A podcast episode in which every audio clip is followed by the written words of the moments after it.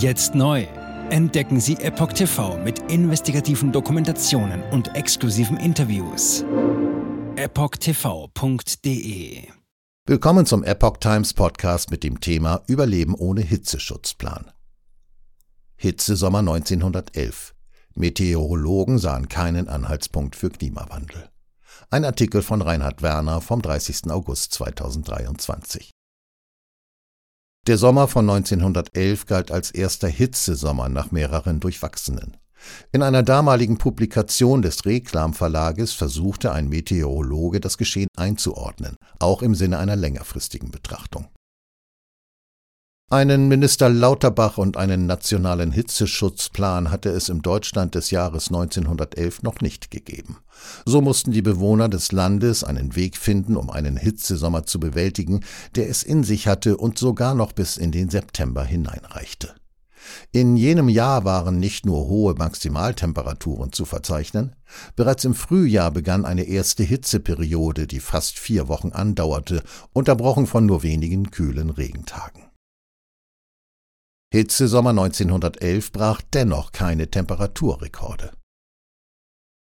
Wie aus einer Analyse eines offenbaren Meteorologen mit dem Pseudonym Aeolus hervorging, waren noch am 13. September jenen Jahres Werte von bis zu 31 Grad Celsius zu verzeichnen. Am 8. September hatte es sogar 35 Grad in Frankfurt am Main und Dresden gegeben. In Aachen und Kleve waren es am gleichen Tag 34. Die absolute Maximaltemperatur des Sommers habe Chemnitz erlebt. Dort sei das Thermometer am 28. Juli auf 40 Grad im Schatten gestiegen.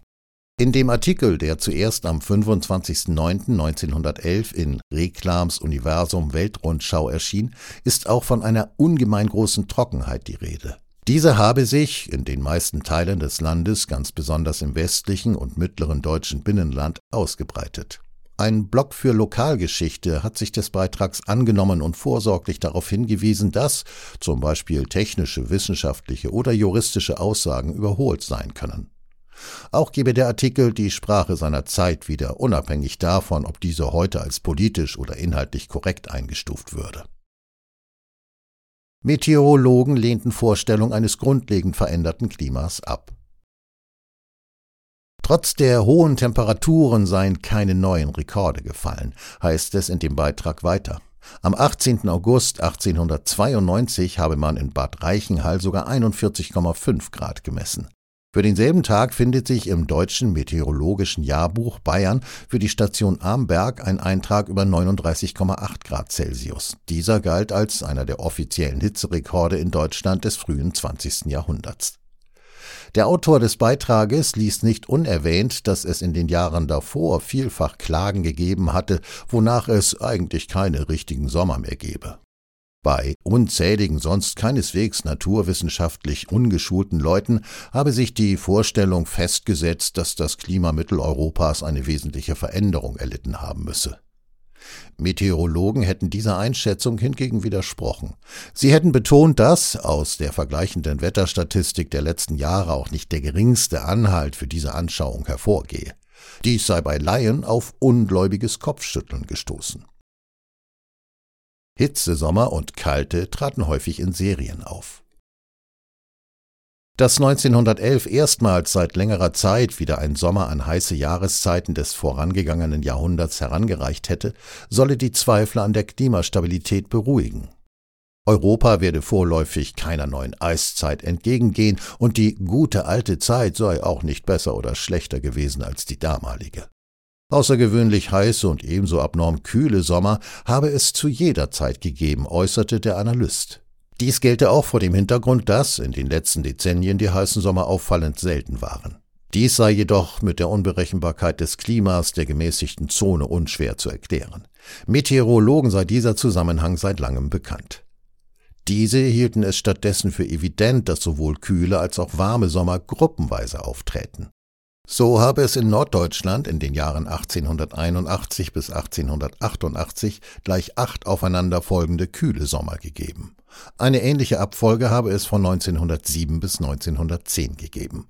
In den Jahren 1730 bis 1747 habe es sogar 18 kühle Sommer in Serie zu verzeichnen gehabt. Von 1756 bis 1770 waren demgegenüber 15 aufeinanderfolgende Sommer warm.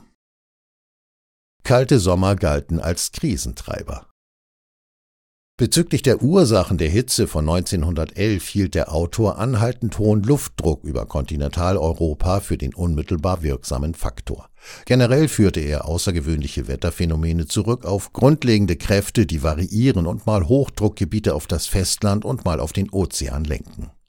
Zu vermuten sei, dass der Luftabstrom von den Tropen zu den Polen sowie die höheren atmosphärischen Schichten eine Rolle spielen könnten. Eine definitive Antwort auf die Frage nach der Ursache heißer Sommer traute sich der Meteorologe jedoch nicht zu. Er stellte jedoch fest, dass trotz gegensätzlicher Wetterbedingungen im Laufe der Zeit ein Ausgleich stattfindet. Prognosen über das zukünftige Wetter aufgrund vergangener Wettermuster seien mit einer gewissen Wahrscheinlichkeit möglich. Auch die fortgeschrittene heutige Forschung hat die damaligen Einschätzungen nicht grundsätzlich widerlegt. Was allgemein als klimawandelbedingte Kausalität bei Wetterextremen ins Treffen geführt wird, bezieht sich auf Veränderungen in den Tropen. Dort feststellbare Veränderungen wie eine Erwärmung der Ozeane beeinflussen auch die Verhältnisse in der gemäßigten Zone. Dies geschehe unter anderem über Strömungen wie den Jetstream oder globale Zirkulationsmuster. Kalte Sommer galten in früheren Zeiten als Krisentreiber. So sollen sie im frühen 17. Jahrhundert in Europa die Zunahme von Hexenprozessen bewirkt haben. Dazu hatten Missernten aufgrund schlechter Witterung zunehmende Auswanderungswellen nach Amerika zur Folge. Jetzt neu. Entdecken Sie Epoch TV mit investigativen Dokumentationen und exklusiven Interviews. Noch heute kostenfrei anmelden und völlig unverbindlich testen. Sehen Sie jetzt gratis den weltweit ersten Dokumentarfilm zur ESG-Bewegung Der Schattenstaat. Wer hat die Kontrolle? Eine originale Epoch Times Produktion. Besuchen Sie uns auf epochtv.de. Politiker machen Gesetze, CEOs machen Gewinne. Doch das ändert sich jetzt alles. Die Zukunft passiert nicht einfach so. Die Zukunft wird von uns gestaltet, durch eine mächtige Gemeinschaft wie Sie hier in diesem Raum. Wir haben die Mittel, um den Zustand der Welt zu verbessern. Es gibt eine wachsende Bewegung, die Unternehmen, Regierungen und globale Institutionen zusammenbringen will.